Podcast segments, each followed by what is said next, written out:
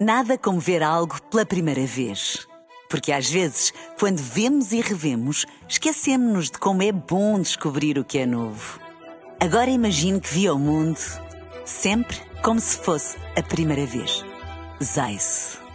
Veja como se fosse a primeira vez. Na rádio, no digital, em podcast. Música para sentir, informação para decidir.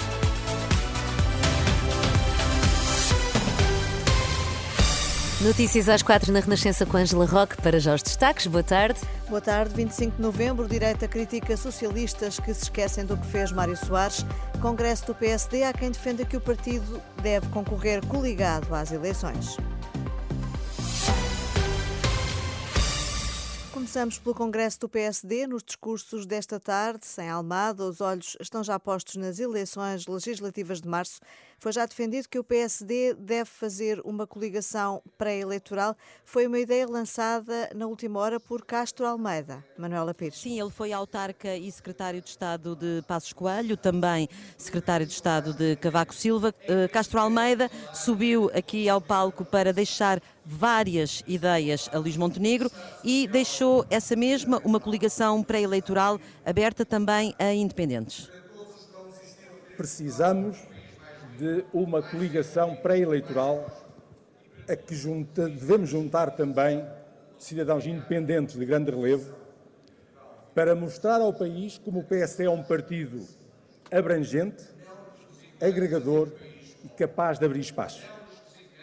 Castro Almeida deixou ainda outras ideias a Luís Montenegro, que não deve fazer muitas promessas eleitorais, que o PSD tem de ser a imagem da credibilidade política, daí o aviso. Temos que ter desta vez um particular cuidado na escolha dos deputados.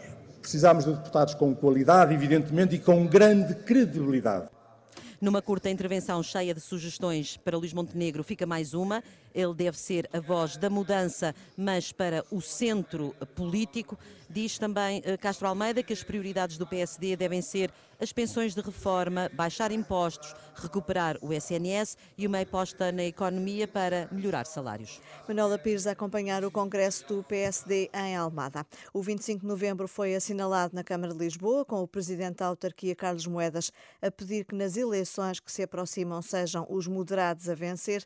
Presente nestas comemorações, onde a maior parte dos socialistas estiveram ausentes, o líder do CDS, Nuno Melo, lamentou que muitos no PS estejam a afastar-se de figuras como Mário Soares. Quando nós pensamos no 25 de novembro, também pensamos naquele famoso comício na Fonte Luminosa e de como Mário Soares e os moderados do PS, do lado do PSD e do lado do CDS, se levantaram contra os extremismos. Hoje, quando o Partido Socialista renegra o 25 de novembro, renega o seu património e a memória dos seus melhores, incluindo o seu fundador. Nuno Melo, líder do CDS, que preferiu não comentar uma eventual coligação com o PSD para as legislativas. Um rapaz de 16 anos ficou hoje em estado grave ao ser eletrocutado num armazém de uma igreja do Barreiro avança o Correio da Manhã. Segundo o jornal, que cita a fonte dos bombeiros, o alerta foi dado por volta do meio-dia.